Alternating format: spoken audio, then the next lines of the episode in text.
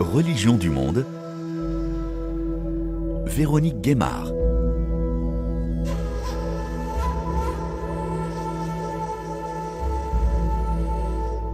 Bonjour à toutes et à tous. Après les attaques inédites du Hamas sur le sol israélien et la riposte de l'armée israélienne pilonnant Gaza, les tensions exacerbées du conflit israélo-palestinien se ressentent jusque sur le sol français, où par ailleurs un attentat a été commis vendredi qui a coûté la vie à un professeur. Comment continuer à se parler, à replacer l'humain au centre, dans un dialogue constant, comme le fait une association d'amitié judéo-musulmane que nous sommes allés rencontrer en banlieue parisienne.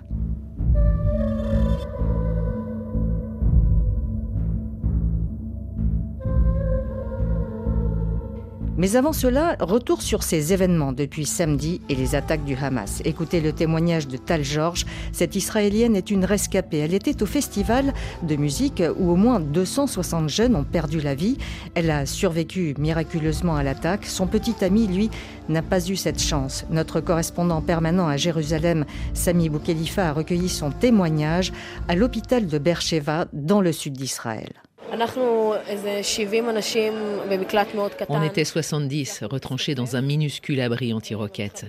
Serrés les uns contre les autres, les terroristes sont arrivés. Ils nous ont dit ne vous inquiétez pas. Ils se sont fait passer pour des soldats israéliens.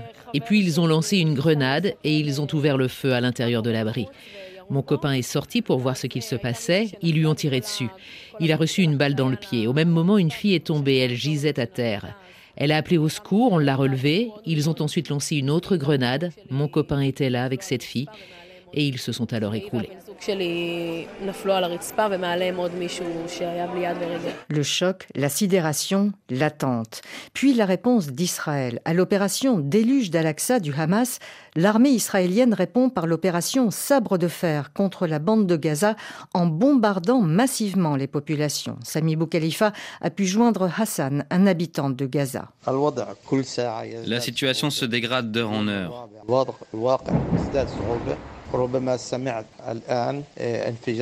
Vous avez entendu la frappe? Ce n'est pas tombé loin. C'est le quatrième jour d'affilée de bombardement. Les gens ont peur, ils sont terrifiés. Il n'y a pas un seul endroit où se mettre à l'abri ici à Gaza.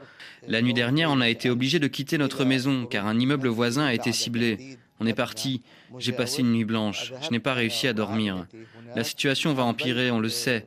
On commence à manquer d'eau et de nourriture. J'en appelle à la sagesse des dirigeants du monde entier.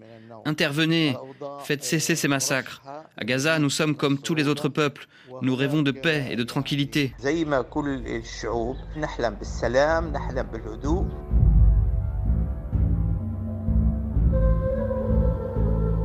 Face à cette escalade de la violence, les positions se crispent et des craintes d'une propagation à l'étranger, notamment sur le sol français, par des actes antisémites, sont déjà palpables. Une marche était organisée à Paris lundi 9 octobre à l'appel du CRIF, le Conseil représentatif des institutions juives de France, en solidarité avec Israël. La foule de plusieurs milliers de personnes était surtout composée de membres de la communauté juive. Heureusement qu'il y a une union. On a toujours été unis surtout quand, quand, il y a des moments comme ça. On est unis, le peuple juif a toujours été uni et il restera uni. Et on soutient Israël envers et contre tous. Je pense que c'est important de manifester son, désaccord sur les façons dont opère le Hamas, c'est-à-dire du terrorisme. Ça ne veut pas dire qu'on soutient le gouvernement israélien, qui récolte ce qu'il a semé, mais, euh, néanmoins, c'est. Tout le monde connaît quelqu'un qui a une victime ou un otage, donc c'est un petit pays. C'est un petit pays, donc c'est terrible. Hein. Il faut être là pour manifester son soutien. Le recteur de la mosquée de Drancy, Hassan Chalgoumi, président de la conférence des imams de France, lui avait tenu à être présent et il était très virulent contre les attaques du Hamas. On ne peut pas être indifférent, silencieux, parce que ce n'est pas un sujet de polémique. Ce n'est pas une critique de politique israélienne, ça. Ou soutenir la cause palestinienne, non. Ni Palestine, ni la religion, ni la foi. Ce sont des barbares, atroces. Il a le courage de violer des femmes, kidnapping des enfants et des civils, ça, si on appelle le courage, non. Ça, si on appelle le djihad, non. Ça, si on appelle la religion, non. Ça, on appelle des actes barbares, criminels. Ils veulent détruire l'humanité. Mais c'est une honte. Il faut que l'humanité se réveille de dénoncer ça. On peut être pro-palestinien, soutenir la cause palestinienne, mais on n'a pas le droit de soutenir des crimes. Il y aura des victimes, ça va être long. Mais les voix qui veulent la vie et la paix, il faut qu'elles se réveillent. Il faut qu'elle se réveille. C'est un conflit politique qui n'a rien à voir à la religion. Quand on entend des vents, ils disent Allah Akbar. Il dit où Allah Akbar Dieu est grand avec quoi?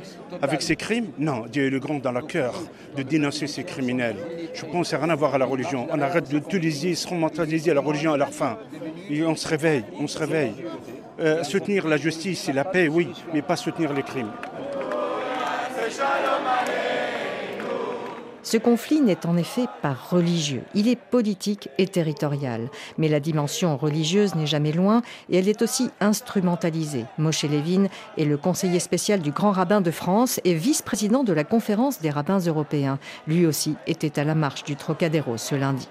Pour moi, il y a une dimension territoriale. Certains utilisent la religion pour justifier des crimes abjects mais il y a ici des musulmans, il y a des juifs, on voit bien que ce n'est pas du religieux. Rien ne peut justifier d'utiliser des otages, d'utiliser des enfants, d'utiliser des femmes, des civils qui étaient tranquillement chez eux en train de faire la fête. C'était un jour de fête. Quelque part, une manière d'entamer, on va dire, non seulement la joie, mais de rendre abject et de falsifier le Coran. Et je leur en veux de cette falsification du Coran. Je suis le premier à œuvrer pour le rapprochement des religions, ce qui est euh, mon leitmotiv. Mais une inhumanité comme cela, avec une, telle quantité de terrorisme et de barbarie, on n'avait jamais vu ça dans le monde. Il y a des répercussions. Le ministre de l'Intérieur disait qu'il y a eu en 48 heures une vingtaine d'actes antisémites. Donc les risques existent en France.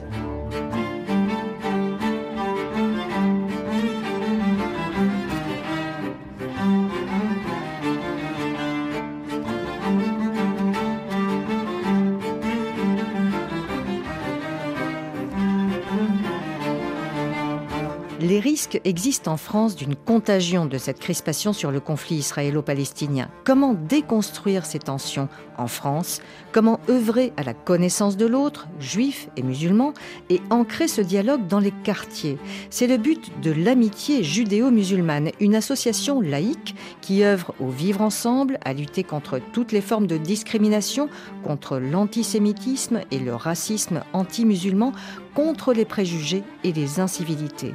Elle a été créée il y a 20 ans par le rabbin Michel Serfati de la synagogue de Rissorangis, une ville située dans la banlieue sud de Paris. Reportage.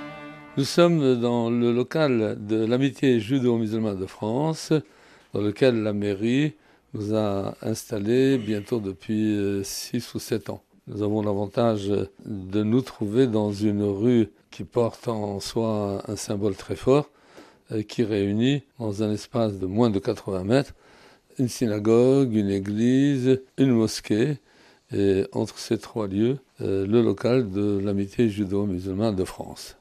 Alors, nous sommes dans un contexte particulier de violence extrême en Israël et côté palestinien. Comment vous avez réagi et comment on réagit aussi dans cette association par rapport à ce qui se passe?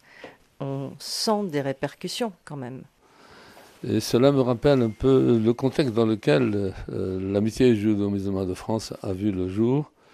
C'était au lendemain de l'intifada, lorsque l'antisémitisme a déferlé sur la France et que trois hautes personnalités, l'ancien recteur de la mosquée de Paris, Dalil Moubaker, l'ancien président du consistoire de Paris, Moïse Cohen, et l'ancien président du CRIF, Roger Kuckerman, m'avait appelé pour me demander ce que je pensais de ce nouvel antisémitisme qui frappait les communautés juives de France et qu'est-ce que modestement je pouvais apporter comme contribution. Et ma réponse avait été de dire, alors que je venais de subir moi-même une agression qui avait fait bouger euh, toute la France.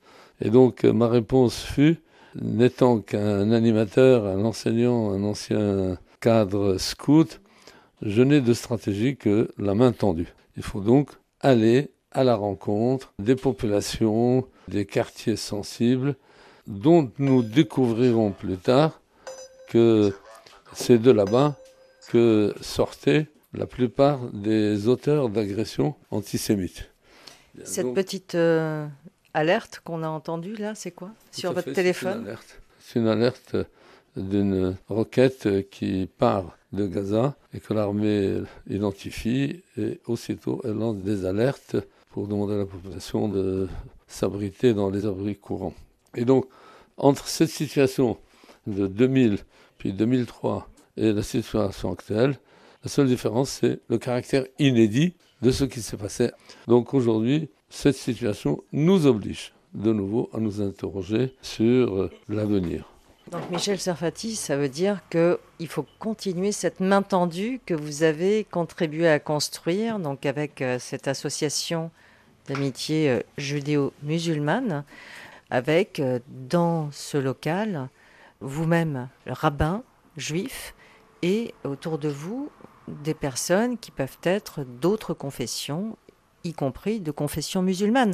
Donc ce dialogue, c'est ça qui peut replacer l'humain au centre et qu'il faut continuer à développer, à mettre en place, malgré toute cette violence. Il n'y a pas de doute pour moi que les crises ne doivent pas être un obstacle pour la construction de l'avenir. Nous sommes des humains, nous donnons parmi nos ateliers l'image de notre appartenance à une seule et unique famille sur Terre, l'image humaine qui se détache de cette exposition, elle doit être au-dessus de nos idéologies, de nos religions et de nos émotions.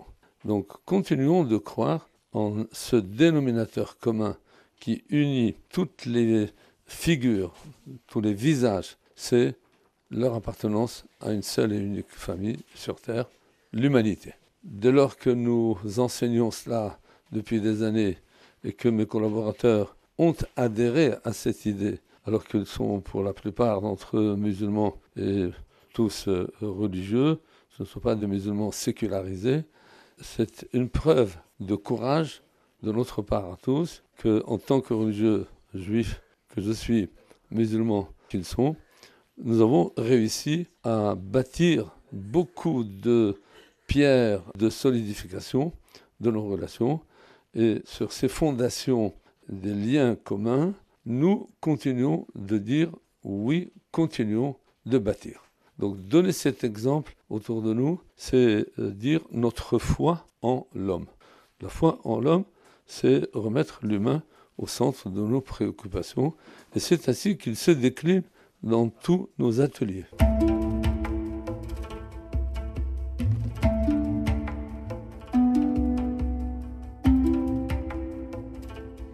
Vous-même, Michel Sarfati, quand vous étiez enfant, quand vous étiez jeune et que vous viviez au Maroc, vous viviez dans un environnement euh, juif, même si dans cet espace, euh, euh, le Maroc, ce pays majoritairement musulman, il y avait aussi des préjugés contre les musulmans.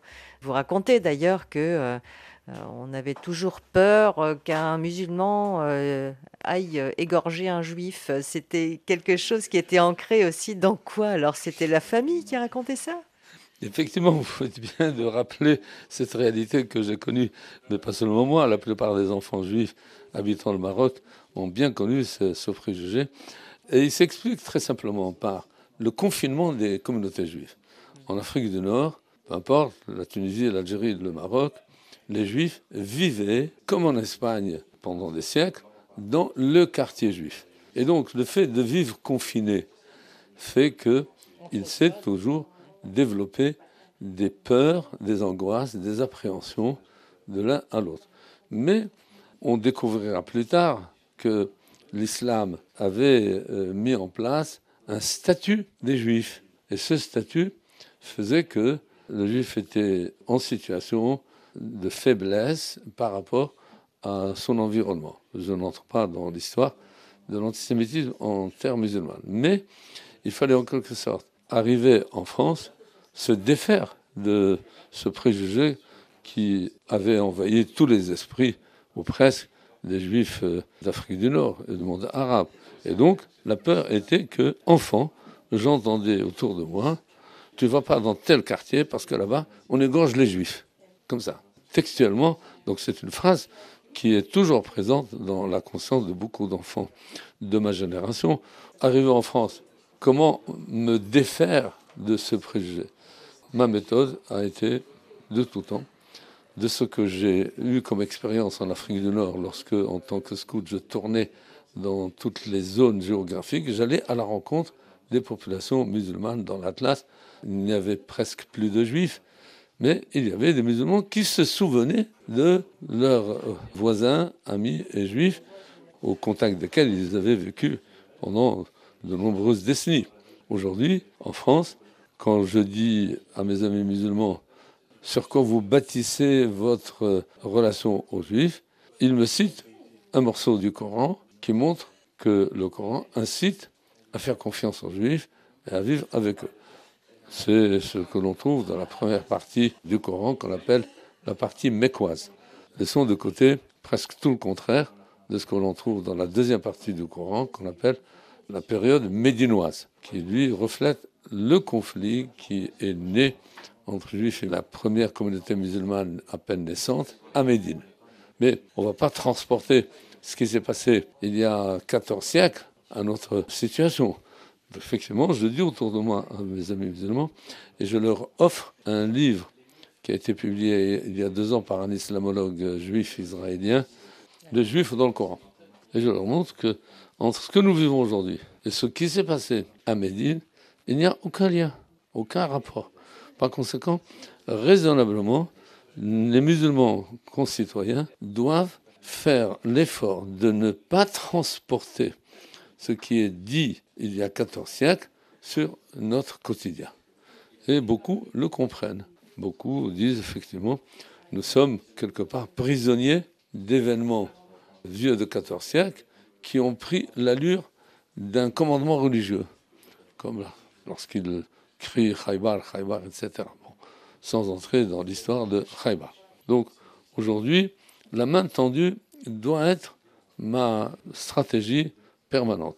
Donc on doit continuer à vivre ensemble et il faut qu'on apprenne à tisser ces liens, donc à déconstruire ce qu'on disait tout à l'heure, effectivement. Et c'est le but de cette association euh, d'amitié euh, judéo-musulmane que vous présidez, donc euh, Michel Serfati, que vous présidez toujours, 20 ans après. Effectivement, il faut continuer de déconstruire, parce que quand on travaille dans une école pour dire aux enseignants, nous allons mettre en œuvre la stratégie suivante. Projeter une forme de discrimination par des courts-métrages que nous avons. Puis faire réfléchir les enfants les élèves des 4e, 5e, etc., sur le motif d'origine de cette discrimination. Le préjugé crée dans notre esprit un biais cognitif qui nous conduit à accomplir un geste maladroit ou indélicat ou violent ou un propos. L'objet de notre association, c'est de déconstruire avec les enfants un préjugé dont ils n'ont pas conscience. Et à partir de là, espérer que ce préjugé n'agisse pas sur le comportement de l'élève et lui évite de tomber dans le piège d'un acte discriminatoire.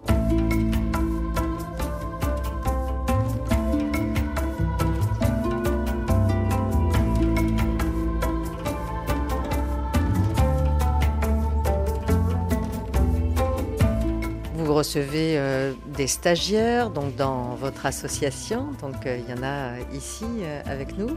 Et puis il y a aussi quelque chose de très important dans votre association, sont les médiateurs. Qui sont-ils ces médiateurs? Donc sont eux un petit peu les rouages pour créer ces liens au sein de ce microcosme qu'est cet endroit où nous nous trouvons, donc en banlieue parisienne? Un jour, j'écrirai l'histoire de euh, mes contacts avec les médiateurs de la GMF. C'est une histoire époustouflante. Quand je me promenais dans tel ou tel quartier, je connais beaucoup de quartiers sensibles, on m'identifiait ainsi comme un citoyen. Et je n'ai jamais fait l'objet d'une agression quelconque. Je pouvais entendre les propos les plus sombres, les plus noirs sur les juifs, mais jamais une agression ni verbale, ni euh, physique. C'était des affirmations que j'entendais. Les juifs sont ceci, les juifs sont cela. Très bien. Ok, une fois que tu as fini de vider ton sac de haine sur les juifs, et maintenant, On peut se serrer la main. Ah non, je ne touche pas la main des juifs. Ça fait rien. Mais on se regarde. Ah, mais autour de nous, dans cette discussion avec une personne radicalisée, il y a toujours eu des personnes raisonnables, rationnelles, modérées. Et parmi ces personnes, j'ai fini par trouver des gens qui disaient Vous avez besoin d'aide? Ah oui, volontiers. Et je peux être recruté sans problème. Et c'est ainsi que petit à petit, j'ai commencé à recruter des jeunes dans les quartiers sensibles. J'ai commencé par recruter euh, deux, puis j'ai eu la chance d'avoir des postes de, la région qui me permettaient de recruter encore trois personnes. Et c'est ainsi que j'ai recruté un premier imam, puis un deuxième imam, qui ont travaillé avec moi pendant huit ans. Et j'avais également la chance d'avoir un collaborateur euh, juif qui a travaillé avec moi pendant six ans, mais en même temps des jeunes musulmans des quartiers sensibles. Et parmi ces jeunes qui travaillent avec vous, Michel Serfati, euh, nous rencontrons donc Thibault. Il vient d'un quartier sensible de Longjumeau dans l'Essonne, au sud de Paris. Et il a intégré l'association depuis janvier pour intervenir auprès des quartiers et des établissements scolaires pour déconstruire ces préjugés et lutter contre les discriminations. J'avais pas de travail à ce moment-là. Un ami m'a fait rentrer dans l'association, qui est également médiateur avec moi. Après, quand j'ai vu les tâches que, qui m'attendaient ici, c'est quelque chose qui m'a beaucoup intéressé. Déjà pour commencer, moi quand je suis arrivé dans cette association, je connaissais un peu euh, le monde du judaïsme euh, via l'histoire, c'est-à-dire la Shoah, tout ce qui s'est passé avant. Mais j'avais jamais, par exemple, visité de synagogue ou, par exemple, discuté, ne serait-ce qu'avec une personne de la communauté juive. Quand je suis arrivé ici, directement, j'ai vu M. Safati, qui est rabbin de la synagogue de Rissorangis. Et le jour où j'ai dû clôturer, on se dit, OK, je signe aujourd'hui euh, à la JMF, il m'a fait visiter la synagogue pour la première fois. C'est quelque chose que je n'avais jamais vu. Et à l'heure actuelle, ça fait, ça fait 9 mois que je suis ici et j'ai dû rentrer dedans plus d'une cinquantaine de fois, je pense. On fait énormément d'activités ici, ce qui fait qu'en fait, le travail il est intéressant. Quand je me lève le matin, j'aime ce que je fais. Ça veut dire qu'on a une bonne équipe, on rigole entre nous, mais même sans ça, on fait un travail qui est intéressant. On intervient dans les établissements scolaires, on présente nos ateliers, on, apprend aux gens, c'est ludique pour nous de le faire. Euh, vous-même, vous êtes musulman? Moi, je suis, je suis, converti. Ça veut dire que moi, c'est venu de, ma vie euh, tous les jours. J'ai grandi dans un quartier. C'est quelque chose qui m'a intéressé. Et euh, bref, après, j'ai passé le pas. Ça fait plusieurs années. Mais c'est pas la chose numéro un qui m'a poussé forcément à venir ici à la GMF. Je peux vous dire mon plaisir, ma fierté d'avoir attiré à la GMF près de 30 médiateurs qui ont travaillé avec moi pendant au moins un an et demi, deux ans, qui ont découvert les juifs, qui ont découvert les préjugés, qui ont découvert l'histoire de la Shoah, qui ont découvert les communautés, qui sont venus avec moi en Israël, qui sont venus avec moi en Pologne, et qui sont devenus des amis, et qui reviennent nous voir. Donc, après 20 ans d'activité, ou presque, je dis autour de moi mon bonheur d'avoir des jeunes Français de culture musulmane raisonnables, agréables, amicaux, qui me font confiance, mais surtout qui montrent un réel courage pour résister aux pressions de leur environnement. Alors en ce moment, les pressions sont extrêmes. Comment continuer à résister dans ce moment d'extrême tension? Il ne faut pas s'arrêter. Absolument, je continue de fonder l'essentiel de mon activité sur mes collaborateurs. Et j'en suis très honoré. Et je les présente aux communautés juives. Et pour moi, c'est une manière de dire aux juifs, laissez tomber vos préjugés, regardez comment des jeunes musulmans travaillent à la lutte contre la haine du juif, contre l'antisémitisme, contre le racisme anti-musulman, contre la négation de la Shoah. Et effectivement, ces jeunes quand ils passent deux, trois ans avec, avec nous au sein de l'amitié judo-musulmane, ils repartent avec un bagage qui les enrichit et qui leur permet de dire autour d'eux, désolé, moi j'ai eu la chance de découvrir d'autres cultures, d'autres mentalités, et pour moi le juif, bah, c'est un citoyen quelconque, c'est un homme vivant sur terre comme moi, et rien ne peut justifier un ressentiment quelconque à son égard. Mais je ne dis pas que tous les jeunes de France, des quartiers, sont dans le même moule. Si je suis heureux de féliciter et de de dire mon bonheur d'avoir une trentaine de médiateurs, ça reste encore une petite flamme dans l'immensité du territoire français et dans la taille des 1500 quartiers politiques de la ville, ce qu'on appelle les QPV, c'est-à-dire les quartiers populaires de la France. Mais je n'ai pas de doute que l'action des médiateurs est vitale.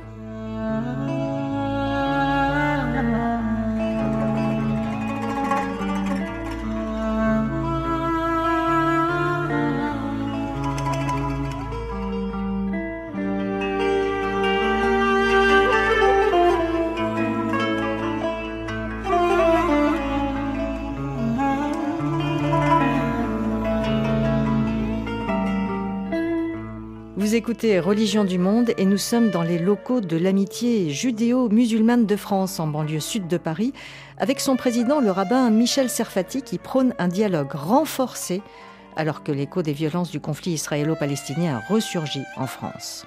nous avons la chance, ici dans cette petite ville, de vivre une expérience inédite depuis 1988, où, ensemble, juifs et musulmans, on s'est mis d'accord avec l'aide et le chapeau de la mairie et nos concitoyens catholiques et protestants de bâtir un double jumelage entre une ville israélienne et une ville palestinienne.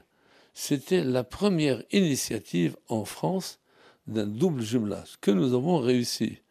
Et nous sommes allés, juifs, musulmans, chrétiens de Rissorangis à Telmonde, ville israélienne. Nous avons été accueillis de façon très chaleureuse. Et nous sommes allés ensemble à Salfit. Nous avons été accueillis de manière très chaleureuse. Donc, nous sommes détenteurs de 40 ans de vie commune et de nombreuses expériences.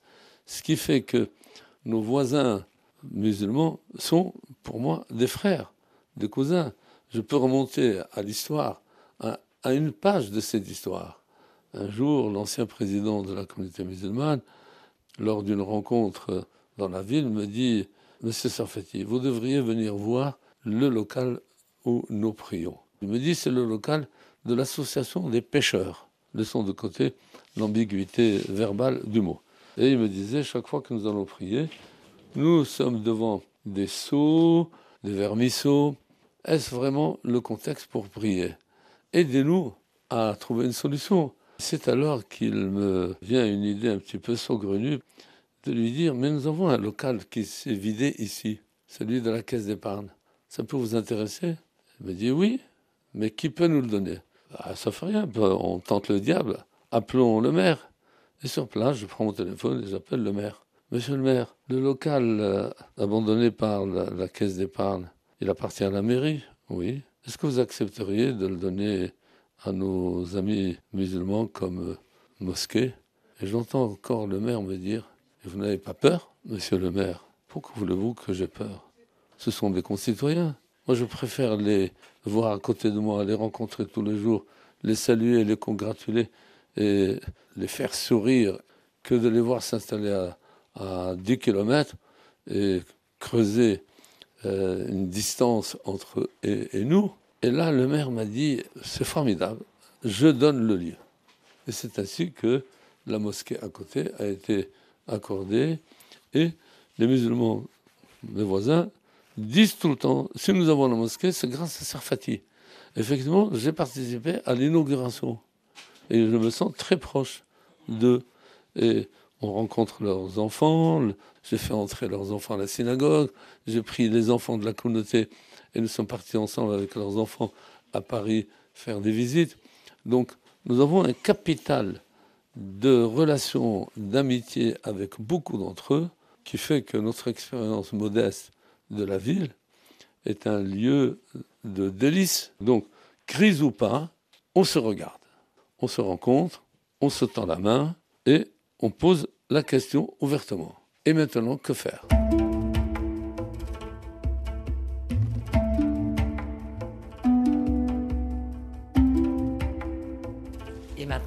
Comment continuer?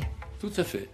Et donc, allons-nous tirer un trait sur ce que nous avons bâti, pour l'interrogation, ou bien tout faire pour consolider ce que nous avons bâti, quelles que soient les émotions internes qui nous secouent, alors que demain, nous serons encore l'un à côté de l'autre pour continuer de vivre et pour témoigner autour de nous de notre affection mutuelle et de notre amitié. Donc, avançons. Il est naturel, je ne dirais même pas impératif, de penser que, avec mes amis musulmans, nous continuerons de consolider ce que nous avons bâti jusqu'à présent et de donner cet exemple et de rayonner autour de nous et de dire on est religieux, ok, c'est de l'intime. Mais nous sommes d'abord des citoyens, nous sommes des voisins. Et il y a une solidarité à tous les niveaux à continuer de consolider entre eux et nous. Donc ce n'est pas pour rien que pendant une bonne quinzaine d'années, on s'est retrouvés un week-end ensemble. Vendredi, les juifs entraient à la mosquée. Samedi, les musulmans venaient à la synagogue. Et dimanche, on se rencontrait pour un, grand repas, ou pour un, tournoi, ou pour euh, un concert de musique. Ce n'est pas pour rien que... Aussi avec l'église qui est à côté. Tout à fait, euh, qui participait et qui félicitait les, deux représentants des deux communautés de se rencontrer et de continuer de vivre. Ce n'est pas pour rien que depuis 5 ou 6 ans, pendant le mois de Ramadan, la communauté juive offre un dîner dans les locaux de la synagogue pour rompre le jeûne à nos amis musulmans. Je, je, vous retrouve à la synagogue alors Bon d'accord, je vous rejoins. Alors, Et ce mercredi, avant la prière de 13h30, l'imam de la mosquée de Rissorangis passe juste devant la synagogue. Il salue le rabbin Michel Serfati et apporte son soutien après les événements qui ont secoué la communauté juive depuis samedi. Je suis euh, Haj Mouloud, l'imam de la mosquée de Rissorangis, depuis maintenant 15 ans. Nous, de notre côté, tant que musulmans de la ville de Rissorangis, nous, nous condamnons tous ces actes-là qui sont faits. Lorsque j'ai appris ça samedi matin, moi, ça me fait mal au cœur. Cette euh, chose de barbarie qu'ils ont fait, ça nous fait mal au cœur, nous. Qu'est-ce que vous dites euh, peut-être à vos fidèles euh, qui viennent vous voir? Est-ce qu'il y en a qui... Je dis à mes fidèles que nous condamnons ces actes et nous, on reste tranquille. Nous continuons à vivre ensemble entre nous et nos voisins juifs et nos voisins chrétiens. On n'a jamais de problème. On s'aime bien entre nous. Vous savez, on est comme des êtres humains quand même. Chacun suit sa religion comme il veut, mais par contre, on est bien. D'ailleurs, le mois prochain, on fait une rencontre tous les ans. Euh, c'est-à-dire vendredi, il vient chez nous, les juifs, il vient chez nous à la mosquée. On, discute, on prend un thé ensemble. Samedi, on va chez eux à la synagogue. Puis dimanche, on fait autour d'une table d'un couscous d'amitié entre nous tous. C'est très bien. On se croise, on dit bonjour, on parle, il n'y a pas de problème. Moi, j'habite euh, derrière, je passe devant la synagogue. Quand il y a quelqu'un, un juif, je lui dis, je le salue. S'il y en a qui parle arabe, on parle avec l'arabe. Oui, il n'y a pas de problème. Ah, ça, c'est très important. Nous condamnons tous les actes, soit les uns et les autres. Ça fait mal au cœur de tuer les civils, de tuer les enfants, les bébés et tout ça. Même Dieu, il n'a pas dit de tuer les gens civils. On n'est pas des sauvages quand même. On est tous des êtres humains. Il faut, on devrait s'aimer entre nous tous, soit musulmans ou pas musulmans, croyants ou pas croyants. Mais Dieu, il a créé tout le monde. Il a besoin de tout le monde. Vous savez, c'est à lui de juger, c'est pas nous. Il faut respecter les gens. Voilà.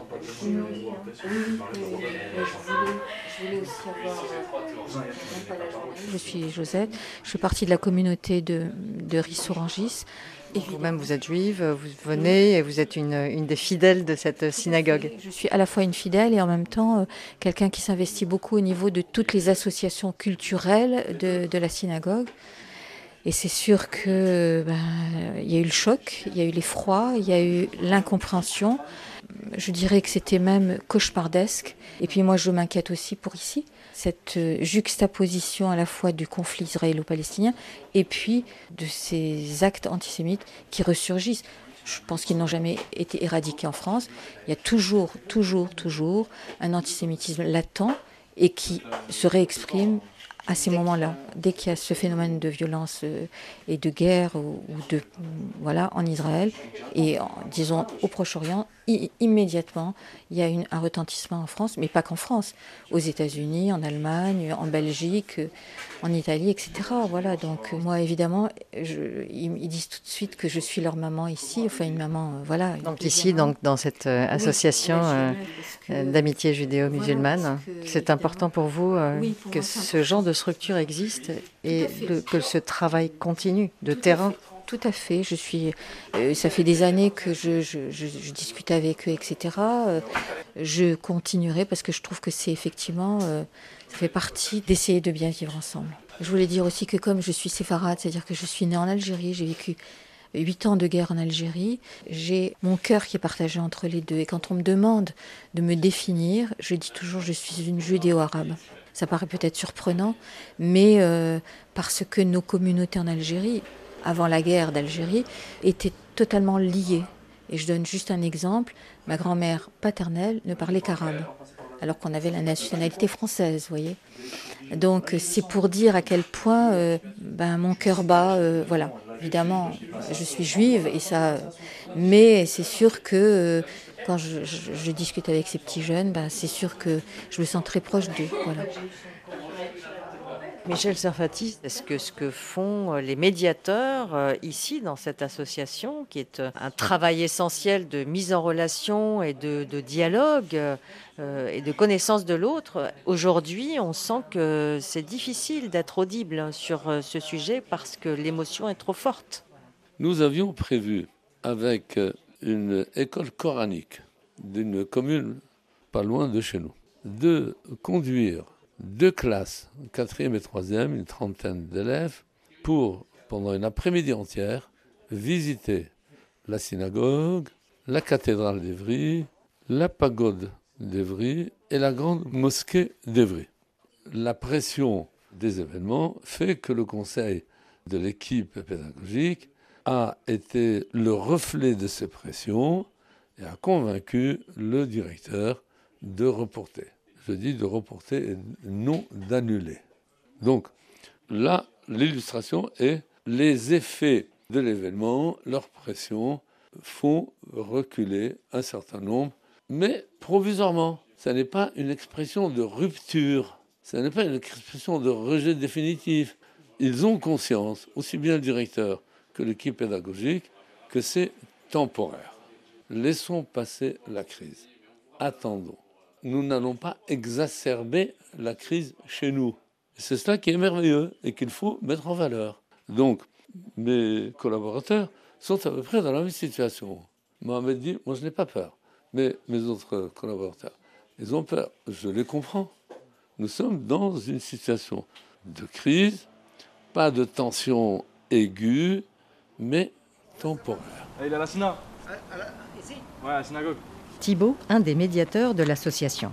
Dans les établissements scolaires, le retour qu'on a, c'est quand ils voient le, logo de l'association, euh, ou ne serait-ce que le nom, Amitié judo-musulmane de, France. Donc le logo, c'est une main de Fatima avec euh, à l'intérieur euh, la croix de David. C'est ça, exactement. Et du coup, ça peut freiner. Parce que chaque année, on essaye d'organiser avec une classe euh, de collège un voyage euh, en Pologne pour visiter les camps de concentration euh, et d'extermination de Majdanek et Auschwitz-Birkenau. J'aime bien aller de manière spontanée face au chef d'établissement, au CPE, pour pouvoir leur expliquer, je fais juste ma phrase d'accroche, on est une association AGMF, on lutte contre toute forme de discrimination et de préjugés, d'incivilité, de stéréotypes. Au début, je, monte, je dis c'est AGMF, AGMF, ouais, mais ça veut dire quoi AGMF Et là, je soulève le rapport d'activité. Et là, on voit le nom de l'association Amitié judéo-musulmane de France. Et là, elle me dit non, vous osez dans ce contexte actuel venir dans les établissements. Et moi, je lui explique que justement, c'est pas en rapport avec le contexte actuel que justement on va arrêter nos activités, peu importe le, bah, du coup, le contexte euh, actuel. Et du coup, elle nous dit, vous osez venir dans le contexte actuel. Et moi, je lui explique, madame, nous, on intervient dans les établissements scolaires, on est à politique et laïque, nous, on fait des ateliers. Petit à petit, je commence à lui expliquer les ateliers. Puis là, elle commence à me dire Venez dans mon bureau. Et moi, je lui explique On ne peut pas arrêter. Pour les prochaines semaines, on a des visites de l'école qui sont prévues, des interventions dans des établissements. Et à part si eux-mêmes, les établissements, nous disent qu'ils préfèrent reporter, comme on a eu le cas, on a une visite de l'équipe qui a été reportée à cause du contexte actuel, euh, nous, de nous-mêmes, on ne va pas stopper. Au contraire, nous, on a encore plus envie de montrer qu'on est là pour montrer bah, du coup de l'amitié judo-musulmane de France. Parce que même si ça s'appelle comme ça, amitié judo-musulmane de France, nous, notre phrase d'accroche, c'est lutter contre toute forme de discrimination et de préjugés. Donc c'est le béaba. Et quand je vois quelqu'un qui nous on rentre dans un établissement, un chef d'établissement nous fait bah, du coup ce préjugé de ah vous, vous, vous parlez de religion tout ça, je le stoppe. On le stoppe et on lui explique. Et ouais donc du coup elle avait été un peu surprise j'ai parlé avec elle, on a pu discuter avec elle, et au final, elle avait l'air plutôt emballée. Là, on est en attente d'un retour de, de l'établissement. Ça ne veut pas dire que ça sera forcément positif. Peut-être qu'elle va dire que, étant donné euh, le contexte actuel, euh, elle préfère refuser ou reporter. Mais ça fait toujours plaisir d'au moins être écouté. Si on laisse les gens dans leur coin, c'est là qu'il y a des problèmes. Si on ne se mélange pas, si on ne leur apprend pas, comme je dis, les stagiaires qui viennent, qui connaissent rien sur le judaïsme, ils avaient des, préjugés, des stéréotypes. Et donc c'est là-dessus qu'il faut continuer euh, à agir malgré euh, tout ce qui se passe. Oui, tout à fait. J'ai encore plus envie d'intervenir dans l'établissement scolaire. Mais sur toutes les polémiques françaises qu'on a, le port de la Baïa, les harcèlements scolaires, et maintenant, bah, du coup, le contexte actuel du conflit israélo-palestinien.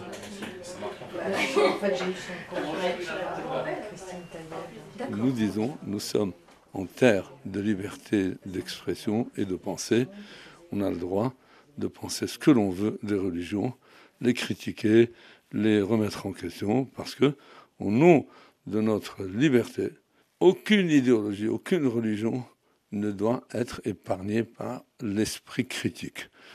Faire son histoire, ses origines, comment les, les, religions sont nées, comment elles se sont développées, et comment elles sont parfois tombées dans des postures radicales. Mais nous, nous continuons de rester dans cette démarche de liberté d'expression face aux religions et aux idéologies. Avec donc ce minibus qui parcourt la France régulièrement, ce tour de l'amitié judéo-musulmane. Tout à fait, effectivement, c'est le quatrième bus que nous avons employé. Après avoir employé un premier bus à deux étages qui avait fait le premier tour de la France, puis un deuxième bus avec l'image des doigts qui signifie love and peace, des doigts de couleurs différentes, que nous avons repris dans le troisième bus, mais avec beaucoup plus de visuels, qui appellent à la solidarité entre juifs et musulmans. Et enfin, le quatrième bus que nous avons et qui continue de tourner, et qui fait l'objet d'ateliers. Il est lui-même, dans les établissements scolaires, un, un objet qui euh, présente des messages que les enfants découvrent, ils tournent autour, et quand ils euh, finissent le tour, ils s'arrêtent devant cette image pour découvrir le non-dit de l'image, la liberté de penser et la liberté d'expression.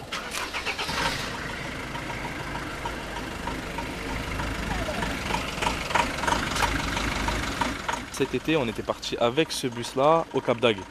On avait emmené euh, des jeunes euh, de QPV, quartier prioritaire de la ville de Longjumeau, dans un déplacement à la fois culturel et, loisir, c'est-à-dire qu'on les a fait visiter des musées sur place. On a essayé de leur faire faire euh, des activités pour les souder, du kayak, du karting, des trucs comme ça. Et tout ça avec bah, du coup le, grand bus de la GMF. Ça veut dire qu'on se déplaçait dans le sud avec Amitié judéo-musulmane de France. Comme quoi dans l'île de France on peut peut-être parfois avoir des mauvais regards par rapport au camion, mais euh, dans le sud, on a toujours eu des bons retours. Ça, c'est ce que j'ai retenu du voyage. Des bons retours, les gens demandaient à prendre des photos. On a eu énormément de personnes qui ont demandé des photos pendant ce voyage-là. Cette partie-là, là, euh, du côté, c'est-à-dire qu'on a la phrase juif et musulman, nous préférons le mouton à la voiture bélier. Ça, bah, du coup, j'ai oublié de le présenter, mais c'est un de nos ateliers. Euh, il y a une fête juive où, où ils mangent du mouton et les musulmans, bah, le jour de, de l'Aïd, ils mangent aussi du mouton. C'est ça le, le, petit jeu de mots.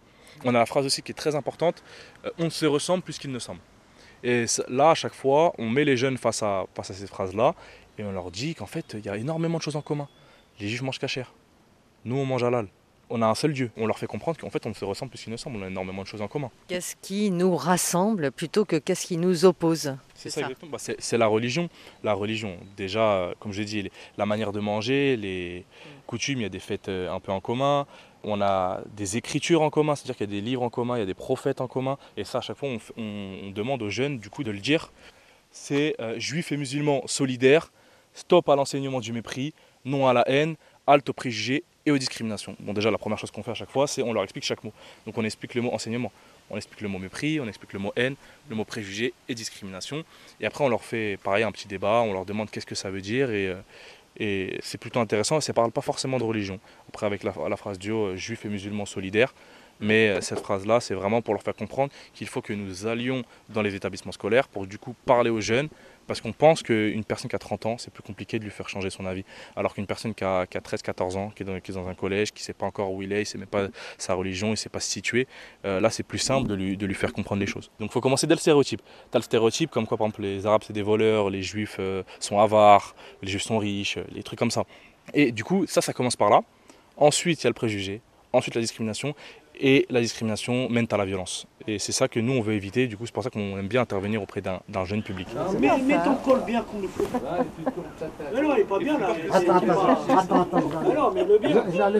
À la sortie de la mosquée, après la prière de 13h30, Plusieurs fidèles musulmans répondent à l'appel du rabbin Michel Serfati. Ils mettent des t-shirts de l'association avec l'inscription Amitié judéo-musulmane, y compris l'imam, et ils posent pour la photo avec les médiateurs de l'association et le rabbin devant leur minibus de l'amitié. Ah, je le garde parce que pour faire publicité. Mais tu le portes, ah mais tu le portes ah, oui, je le de tous les vendredis. ah oui, je le porte le vendredi, tu crois Et puis, ils se rendent tous à la synagogue pour rédiger ensemble le programme de l'action à laquelle ils appellent leurs fidèles respectifs à participer, dont le rabbin Michel Serfati fait la lecture finale.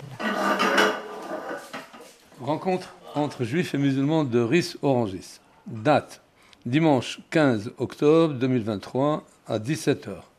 Lieu synagogue de Ris Orangis. Programme lecture de la déclaration de Éric Moulin de Beaufort, président de l'épiscopat.